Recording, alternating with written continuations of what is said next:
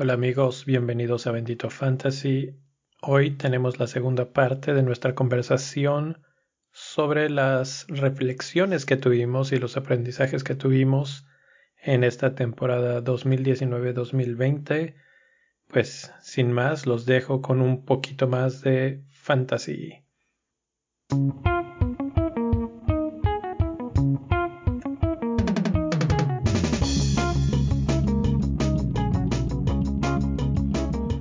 Hablando también de otros que fueron famosos en esta, en este, en esta temporada, este, el Magnum Don Carlsen, el campeón de ajedrez, terminó en lugar número 43 del mundo al final. Ah, y él, y él estuvo, y él estuvo en primer lugar, ¿qué? ¿Por tres jornadas? Sí estuvo un ratito, yo lo había visto en cuarto lugar, pero ya veo estuvo que... En cuarto, estuvo en cuarto lugar, terminó hasta el 46, terminó bajando hasta el 43. Terminó en el lugar 11. Magnus Carlsen con sí, su equipo MCT 50% MGFL.BAS es el 11 del mundo. Ah, era ese. Sí. ¿Y qué significa ese nombre? No tengo idea. Es que hay otro que se llama, hay otro que se llama Magnum Carlsen en el lugar 43. Magnum Don Carlsen. Pero ese es Magnum. 43. Y el, ajedrecista se llama Magnus. ¿No crees que sea su, segundo equipo? Pues capaz sí, sí es. Puede ser, o puede ser alguien que nada más dijo, ah, este nombre está chido y se lo copió. Ándale. eh, Sí, eh, hablando de puntos y de los mejores del mundo, pues ahí en el lugar 24 del mundo está Andrés Rodríguez con su Alcaudón, que es un buen momento para hacer un pequeño review de la tabla de Bendito Fantasy, que obviamente se la llevó con todo. En la última jornada tuvo 109 puntos, si, si no me equivoco. Es correcto, 109 puntos temporadón del Alcaudón. Eh, pues terminó en primer lugar de España, terminó en 24 del mundo y, y, pues ahí le mandamos una felicitación desde aquí y pronto estaremos mandándole ahí algún un recordatorio, algo conmemorativo de este campeonato y eh, de agradecimiento por haber estado en la liga. y habernos puesto una trapeada a todos. Literalmente llegó y nos dijo quítense que ahí se voy, que, que les voy porque llegó en primer entró en primer lugar y no soltó el primer lugar desde que entró. De hecho, y esto es algo muy interesante, también bajamos la tabla de datos de, de su equipo y hubo un punto en el que él y el que estuvo en primer lugar del mundo al final estaban empatados. Entonces, ¿Sabes qué estoy viendo? Estoy revisando ahorita sus jornadas y en algún momento jugó con cinco defensas, ¿eh? Poquito, pero jugó con cinco defensas. ¿Qué, jornada? En la tres, me parece, ya voy más ah, adelante. y eh, empezó, espérate, empezó también con Barkley y Sid Wilson, o sea que también te hace caso. es lo que estoy viendo. Está bien, está bien. Lo que, lo que concluimos es que nada más hay que hacerme caso hasta cierta hora de la noche.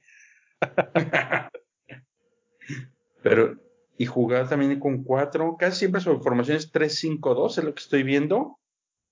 Un cambio, y aunque le vaya mal con un jugador, lo aguanta, es lo que estoy viendo. Más paciencia, entonces. Sí, no entras de cuenta, por decirlo así, no entra Mané y si le va mal, lo cambia por Kevin, ¿no? Lo mantiene, lo mantiene y a después de otras jornadas lo saca. Claro. De hecho, si hacemos un recuento de sus hits, vamos a ver cuántos gastó, menos 16 en hits. Y no le veo mucha salamanía. Y Sterling le tuvo toda la paciencia del mundo.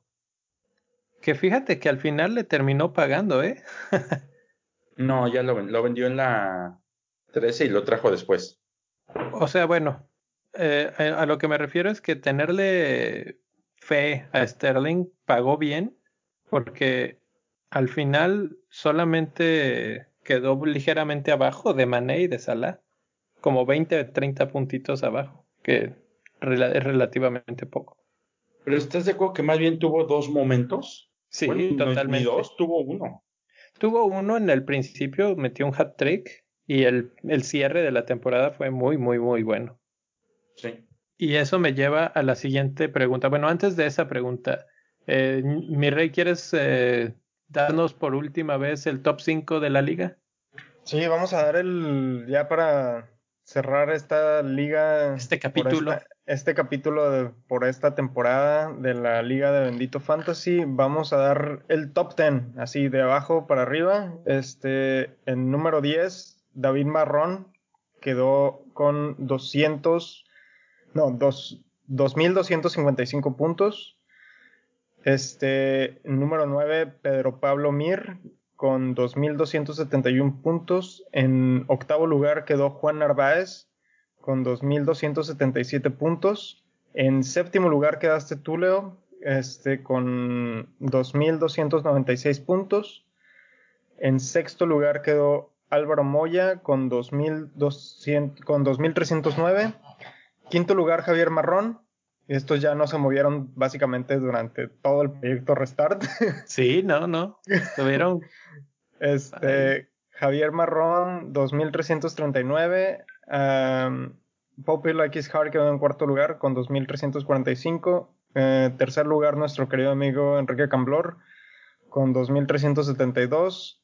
En segundo lugar, José San, Santis, Santisteban. Santisteban con 2.386 puntos, segundo lugar de nuestra liga y primer lugar de Costa Rica también. Y en primer lugar Andrés Rodríguez con 2.507 puntos, primer lugar de nuestra liga y primer lugar de España. Pues ahí está la, el top 10 de Bendito Fantasy que se puso muy bien el nivel, la verdad estuvo bastante alto. Solamente el lugar 10 no está en, el, en los 100.000 primeros del mundo. Entonces, de pues, hecho, todos los que iban entrando traían niveles altísimos, ¿eh? Qué bueno que nos están encontrando los que tienen buen nivel. Sí. E, elevan la calidad de todos los demás. bueno, y a los demás nos empujan al infierno, ¿verdad? Exacto, ¿no? Nos obligan a rompernos el coco para tratar de, llegar a, a, a los lugares altos, porque está muy difícil. Así es, así es. Eh, ¿Alguna otra reflexión o dato de la temporada que tengan? Sí, a todos se está olvidando que el cometido y la verdadera lucha de esta jornada, bueno, de este torneo, era llegar al 45 y Javier Ames lo logró. La verdad es que Sin sí. Querer. Sin querer. Sí, no, pues en el 48 estaba hundiendo y de repente se recuperó. Como los grandes dijo, ese es mi lugar y lo, lo reclamó sin... Sí, lo peleó. Yo me dejé ver por la corriente, acabé 10 arriba sin querer también. ah, así como eh, el humble brag de, del... Sí. ¿Has, vi ¿Has, visto el capítulo de Los Simpson donde Romero Simpson avienta los remos se acuesta y dice, deja que nos lleve la corriente a la orilla y acaba en el medio del océano. Así más o menos acabé yo. Pues así, así es como quedas en el 35. No sé si así fue como quedó en el 45, pero cumplió con el cometido. Así es. Y pues ahí está. Eh, hay gente como Rocío queriendo robar cámara, pero no lo logra. A mí es muchas felicidades porque lograste cometido en nuestra lucha. es correcto. Ahora sí, voy a Nos dio de qué hablar. pues a ver, ahora el torneo que entra, vamos a ver si se repite la rivalidad o si encontramos nuevos rivales para el Nil. O que la rivalidad sea en, otro, en otra posición de la tabla. Claro, claro. Igual se repite, pero para ser el número uno o el cinco o el diez, no sé. Ahora, lo que iba a comentar de Sterling rápidamente, y, los invito a que me digan quién sería su primer jugador en su plantilla el año que entra. Y empiezo yo, Sterling. Mm. Kevin De Bruyne. ¿Tienen que ser diferentes? No. ¿No? Yo también me voy con Kevin. Kevin. Sí. Kevin es un... precio. Bueno. Eh, a ver, Es el y precio eso es, por otro- verse. eso es ¿Cuánto un crees? tema que va a estar. ¿Cuánto Ahora- pagarías por Kevin De Ahora, Bruyne eh, el eso, año eso que- es, eso es a lo que yo voy a ir. ¿Cuánto, Yo creo- ¿cuánto crees que vaya a costar Kevin De Bruyne el año que entra? Yo creo que no va a estar abajo de 11. Terminó en 10.6, o sea que 11 no me parecería nada loco. Ojo, terminan, o sea, empiezan similar a como terminaron, Sí, Eh, empiezan generalmente más altos. de cómo Depende. terminaron. Depende de cómo, es que pues esto todo tiene que ver con las, qué tanto Es los que- vendieron, etcétera. Por ejemplo, Salah yo no creo que pueda subir más de 12.5. Eh, fíjate, Kevin De Bruyne empezó en 9.5 y se subió su precio hasta 10. punto- Sí. ¿qué dije? Salah, Sí, 16. Salah el año pasado empezó, Empezó en, en 11, 12. en 11 y terminó en 12. Y este año empezó en 12.5. Y terminó en 12.5 también. Entonces vamos a, a hacer una pequeña mini conclusión. ¿Vamos a volver a, a empezar desde la defensa o no? No. No, yo creo que en mi punto de vista muy particular, la media es este lo más básico. Ya después se empiezan a destapar los delanteros y ya si te hacen falta puntos, entonces ya ves cuáles son los defensas más sólidos. Bueno, entonces ahí, me- ahí va la siguiente pregunta. ¿Qué hacen con Trent Alexander Arnold, que fue el defensa con más puntos, con 210? Y que con esos 210 tuvo más puntos que Sterling. ¿Lo tendrían también en su primera plantilla o no? Sí, adentro lo tienes que tener a fuerza. ¿Y Sí. cuánto estarías dispuesto a pagar? Porque Alexander Arnold cuesta 7.7 al final de esta temporada. Y Te va a esta, dar- temporada, y esta temporada empezó en 7. En 7. O sea, no, no subió tanto porque yo creo que la verdad es que la mayoría lo tuvimos y ya no lo compró tantísima gente. Yo lo tuve casi ¿Sabes? todo el torneo. Es que, ¿sabes cuál es la cosa? No fue Que por ese precio, nadie te va a dar esos puntos por ese precio. Lo hizo el año antepasado, lo hizo este año. Perdón, el año pasado y este año otra vez lo volvió a hacer. Y lo va a volver a hacer. ¿Sabes cu- cuánto crees que cueste el año que entra? ¿8? 7-5. No, Yo creo que va a 7-5. empezar con por 7.5. Yo Creo que va a ser el, el defensa. El año pasado el defensa más caro fue Robertson. Y, Este por año fue él. y, y este año fue Alexander. Por ejemplo, el año pasado Robertson terminó en 6.5 y le subieron el precio hasta hasta 7. O sea que este año Alexander Arnold empezó en 7, lo más probable es que empezara en un 7.5. Es. Pues yo creo que es un precio razonable para un. Si lo pusieran a 8, de todas formas lo, lo comprarían. Pues fue lo mismo que dijimos el año pasado de si Robertson lo íbamos a comprar en precio de 7 y yo sí lo terminé comprando, imagínate. Ah, pues es que Sí, de hecho. si te va a dar una clean sheet cada, cada jornada, pues la verdad sí vale la pena. Es que, ¿sabes qué? Que ahí estoy totalmente de acuerdo con el Niel. Eh, lo que da Alexander Arnold es invaluable porque te da clean sheets, te da Te da así- bonus, asistencias. te da bonus points, te da asistencias y a Y hasta veces goles. hasta goles. ¿Y sabes cuál es la otra? Que acuérdense que esta temporada hay cinco cambios por partido. Entonces van a pasar dos cosas. Van a jugar más todos. Pero se va a mantener van a ese jugar cinco, esos menos cinco cambios se van a mantener para la siguiente, para la siguiente temporada. Sí, está claro, como pues, si propuesta. no se va. Está como propuesta. Ah, es como Y- propuesta todavía. Y ahí está también esa variable que acabo de mencionar, ¿eh? creo que no la habíamos tocado. Pero pues el COVID va a seguir haciendo de las suyas. Eso va a sí. ser una pimienta al, al torneo, ¿no? Eso sí. El Pero factor, ¿cómo crees que Creo que perdimos a Leo. supongo Ah, que el- Perdimos tu comentario, Leo. que cómo verías tú que afectaría a general? Pues porque lo tienes una jornada y a la otra probablemente ya no. Ya lo perdiste tres semanas, como si fue una lesión. Ok, ya, ya te entendí. Sí. Aparte también influye el factor anímico en los equipos, el no tener a los aficionados en los equipos. También afecta eso. En algunos equipos sí. Por ejemplo, Norwich era muy notorio. Norwich era un local medianamente decente y se cayó.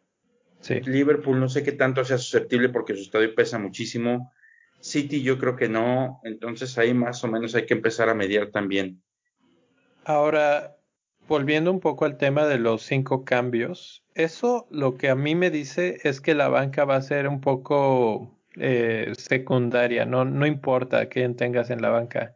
Más bien importa quién tienes a tus 11 titulares y tu banca podría ser súper barata y no pasa nada. Porque difícilmente tu jugador titular no juega. ¿Sí me explico? O sea, vamos a decir que tienes a Mares y Pep hace rotación y todo, pero pues igual lo mete 15 minutos al final y te da un punto o lo que sea. Pero Sí. difícilmente va a pasar el caso de que no juegue el partido completito. Este, y si es, se cambia. Y, y si pasa una o dos veces, pues está bien, pero no. Y otro punto, como dices, equipos más chicos, pues los equipos más chicos no Leo, te estamos perdiendo. Sí, de hecho me quedan los equipos más chicos. Bueno, creo que perdimos al Leo en lo que regresa. Pues yo creo que vamos este, viendo las conclusiones, mi rey. Pues en conclusión, a ver, ya regresó Leo. Leo, ¿te perdimos? Mm, creo que sí, me, los estuve oyendo. eh, los equipos más chicos tienen menos cambios, porque pues obviamente su plantilla es más reducida. Sí. O buscar jugadores más determinantes en lugar de Es- Mares a Fernández. Pues incluso, o, o sea, yo creo que el City va a ser una arma súper letal el año que entra, porque es un equipo que te puede meter cinco goles. O sea, si nos vamos a revisar las últimas jornadas, con cinco cambios, Pep se dio vuelo total. Y si vemos los resultados del City, eran 4-0, 5-0, etcétera, etcétera. Porque sus jugadores tenían ese, ese flujo, ese, ese constante ritmo en las piernas. Entonces, sí, incluso si Sterling juega nada más los últimos 20, si ya te hicieron corretear a todo el equipo durante los otros, eh, el resto del partido, eh, pues Sterling nada más llega a matarlos. Mismo caso de Mares o mismo caso el que quieras. Entonces, en, en ese tipo de equipos, eh, creo que va a ser muy, muy letal. Oye, estoy viendo aquí un dato rápido que el Manchester City tuvo 10 en 10 jornadas tuvo algún jugador en el como el mejor jugador de la jornada en términos de fantasy. ¿Fue el que más tuvo? Sí, o sea, sí fue el equipo que más tuvo jugadores en- como con mayor número de puntos en la en la en la el verdad, la verdad, así con todo respeto para el Liverpool, pero al Manchester City le pegó muchísimo que se les fuera su defensa estrella. eso, eso casi casi que determina el torneo. Y, y el Manchester City sí fue dominante, mucho más dominante que el Liverpool en muchas jornadas. Entonces, no creo que les pase dos veces seguidas, en pocas palabras. De hecho, ya trajeron a qué? Del Bournemouth. Ah, bueno, está como rumor y si quieren eso pues, puede ser un buen, una buena forma para cambiar de tema. ¿A qué es el que está sonando como refuerzo para, para la defensa? Eh, también suena ya un jugador para reemplazar a Sané, que viene, sin mal no recuerdo, de España. Este jugador. Que no el reemplazo de Sané era Foden. No, ese Foden está como para reemplazar a David Silva. Ah. También ya se fue, ¿no? es Silva. uno que se, se apega a Ferran, un español. Ese, ese. Por ahí vi algunas jugadas de él, se ve interesante, pero ha de ser bien difícil llegar a reclamar un puesto titular en ese equipo. Ah, no, seguramente no será titular o no inmediatamente, pero por lo que he oído, leído, etcétera, es así como una especie de, es el tipo de jugador que llena ese perfil, ese tipo de rol que le gusta mucho a Pep. Entonces, pues ahí vamos a, el, el chiste ahí era tener la competencia o el relevo de Sterling, porque Sterling jugó en esa banda muchísimo y a Pep le gusta mantenerlos eh, pues Con con, esa competencia. Sí, o sea, si es Bernardo Silva o, Ma- o Mares. Y si tú no juegas bien, va el otro. Y Sterling no tuvo ese empuje de esa competencia este año y se notó un poco en el- la temporada. Entonces, pues ahí está. Eh, otros rumores, por ahí suena que eh, Wolves ya está a punto de cerrar el fichaje de un delantero, lo cual nos hace medio suponer que Jiménez está de salida y se rumora que el equipo de destino es Manchester United por 27 millones de libras. ¿Cómo ven ustedes esa? Pues que si va Jiménez a, a Manchester United va a tener que quitarle la titularidad a, a Rashford. A A Rashford. gringos, ¿no? A que- Muy interesante. Greenwood no es titular, Pero es la punta. pero no es, normalmente pero Greenwood no es titular todavía. Pues Pues, yo creo que ninguno de esos dos. El que es la ¿Según punta es Martial? Martial. Pero Bueno, Marcial, pero Marcial es este, es medio. Eh, no, Marcial No. juega de 9. En el fantasy está de medio. Y eso ahorita platicamos de, para cerrar de, de- de ese tema, porque también hay algo ahí de los cambios de posición. Pero realmente el Manchester United juega con, con Rashford en la banda, Martial en el centro. y Pero eso lo, eso lo estuvo haciendo hasta finales del torneo. Rashford era la punta al inicio del torneo. Por eso, pero pues si les funcionó ahorita y, y fue lo que los catapultó a donde están en tercer lugar, ¿por qué no seguir jugando así? Entonces, entonces Jiménez va a pasar de jugar Europa League a pasar a jugar Champions A la banca. League. A, cha- ¿A la banca? a- a la banca en la Champions League. Es que esa es la pregunta. ¿Jugará más que, o sea, será más titular que Marcial? Porque no creo que juegue con dos nueves. Eh, Mm. Es que ese es, ese es el punto. ¿A quién le va a quitar? Si, si Jiménez se va para allá, no va a jugar Jiménez. Va a jugar Marcial o, o el que esté en la punta, pues. sí, Porque ya, porque, porque Solskjaer ya lo conoce. Jiménez va a llegar por- a, a conocer a Solskjaer. Y por, Solskjaer por va a llegar a lo traen. Y supongo que No, sí, sí, le va a eso. venir a dar la competencia a, a Marcial. Pero pues Marcial lo había estado haciendo bien en estas últimas jornadas. No tendría por qué ser banca de Jiménez. No, es a ganarse el lugar, llegaría a ganarse el lugar y, y Sí, sí. Complicado. Y, malo para nosotros porque nos quita, o sea, el, el hecho de que un jugador con un delantero pues relativamente bueno y que fue muy constante este, este torneo y que se vaya un equipo tan grande como el United es quitarnos una oportunidad de tener otros tres del United. Aquí por lo menos teníamos a uno de Wolves que pues estaba bien, diversificabas, ¿no? Entonces, Pero pues, sí se irá. Porque Eh. al final Gu- Jiménez no tiene cambio. Eh, El rumor es fuerte, el rumor es fuerte y el que estaría entrando en Wolves es eh, Paulinho que viene de Braga, de, de, de Portugal. Portugal, ¿no? También se rumora que Ja- Jadon Sancho o Jadon Sancho eh, también llegaría a Manchester United. Él sí, para que veas, le bajaría el puesto a Greenwood. Ahí sí. Eh, ahí les va una todavía más y interesante. que- ¿Sabemos Dicen algo de si- Perdón, perdón que te interrumpa antes de que salgamos del tema de Manchester. ¿Sabes si Sheffield United eh, va a seguir con Henderson? Mm, ¿O si no Manchester dicho. United va a traer a... Se, se los va a quitar? Todavía no, no hay nada ahí que decir. Pero hablando de son- porteros, Son inteligentes, no lo, no lo, no los, no lo traen.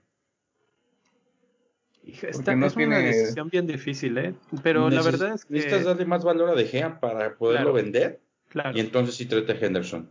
exacto. Primero vendes a De Gea. Hablando de porteros, ahora sí. Chelsea está, eh, bueno, se rumora por ahí que está buscando a, al portero de Barcelona, Marc-André Ter Stegen. Mm, interesante tenerlo en la liga. Le daría ahí este más solidez, ¿no? A su portería. Que de plano con el amigo Kepa. Con el, Kepa porte- con el portero más caro del mundo. ha estado muy pobre, la verdad. Kepa... Ay, Dios mío. No, realmente la decepción, ¿no? Yo sí. Es, es una... Mira, como, como fan de Chelsea, Leo me va a entender aquí.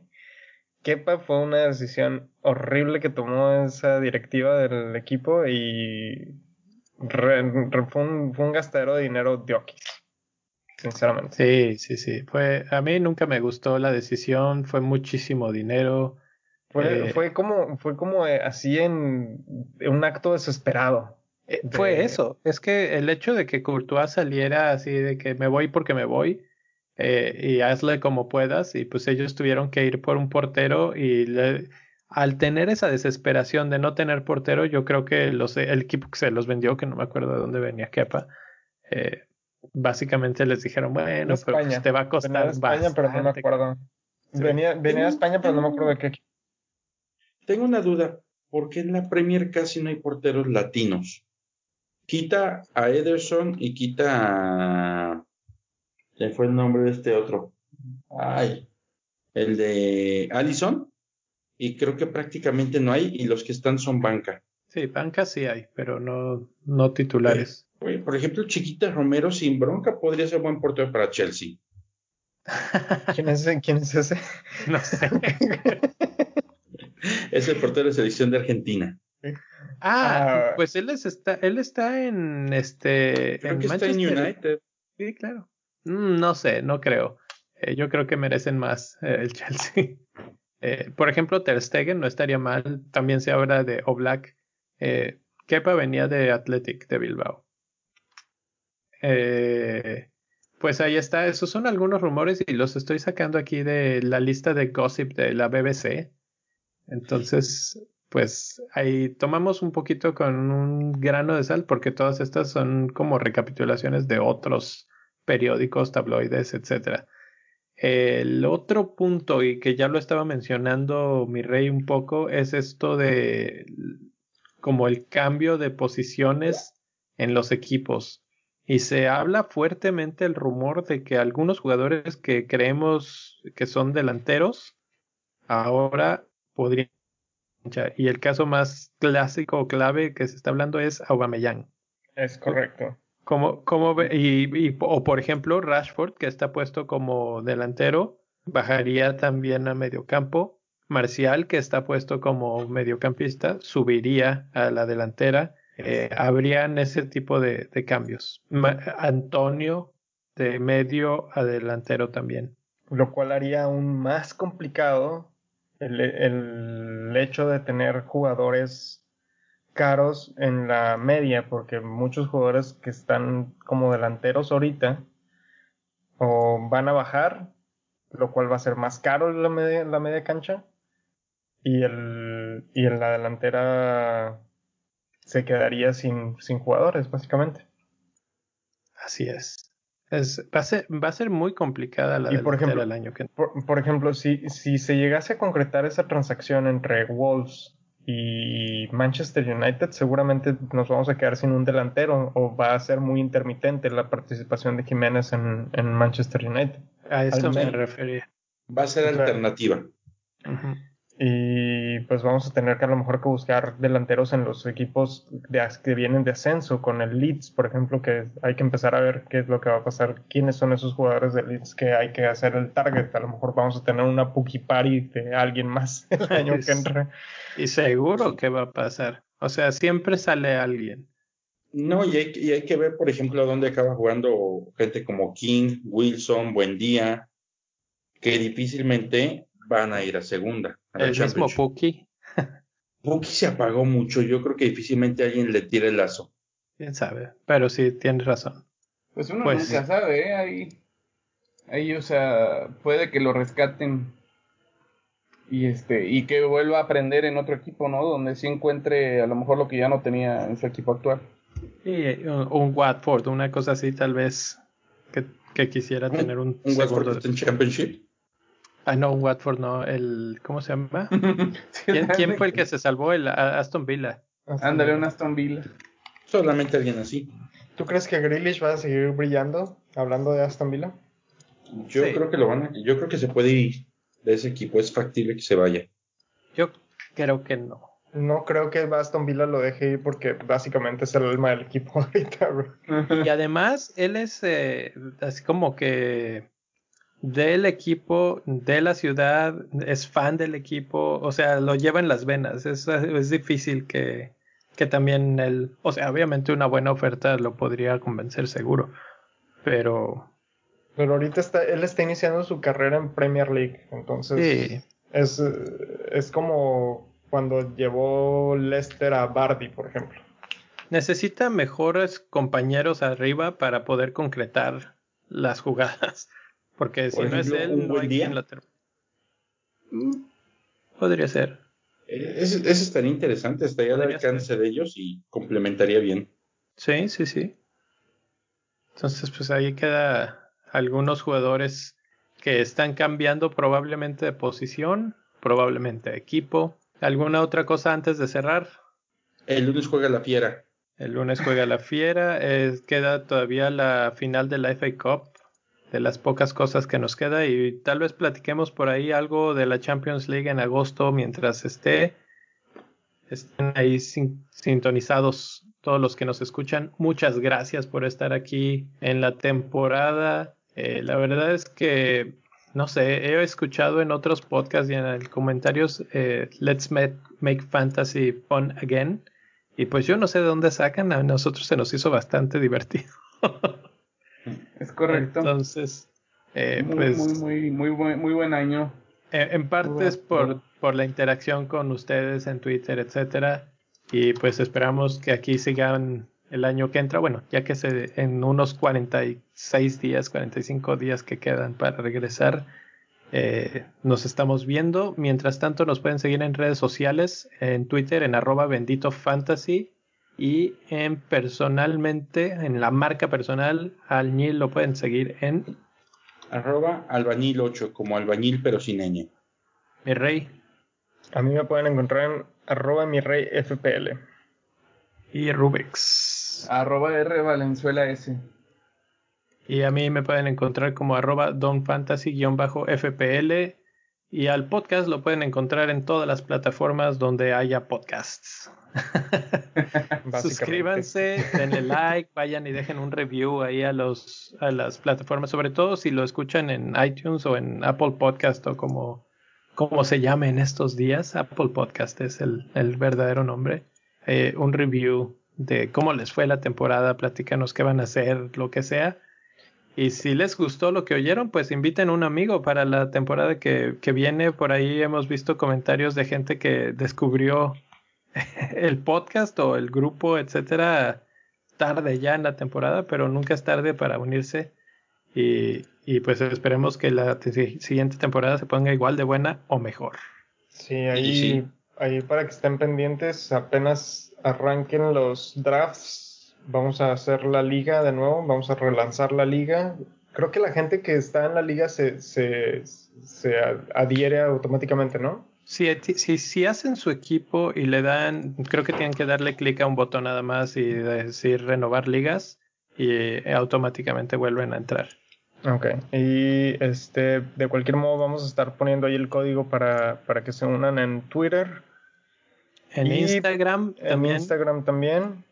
Ya estamos en Instagram y en YouTube también ya vamos a tener toda la información ahí para que sigan sigan apoyando este proyecto y vayan y dense una vuelta ahí al Patreon también. Patreon.com diagonal bendito fantasy para, para que no nos muramos de hambre mientras hacemos podcasts. A haber contenido invítanos gratuito una- ahorita, ¿verdad? Invítanos una cheve. Una chévere, por favor. Para que Rubix tenga con qué chopear su guapio. Mi apio. Ahí sí, acá, acá se quedó el güey. Y el apo es el güey.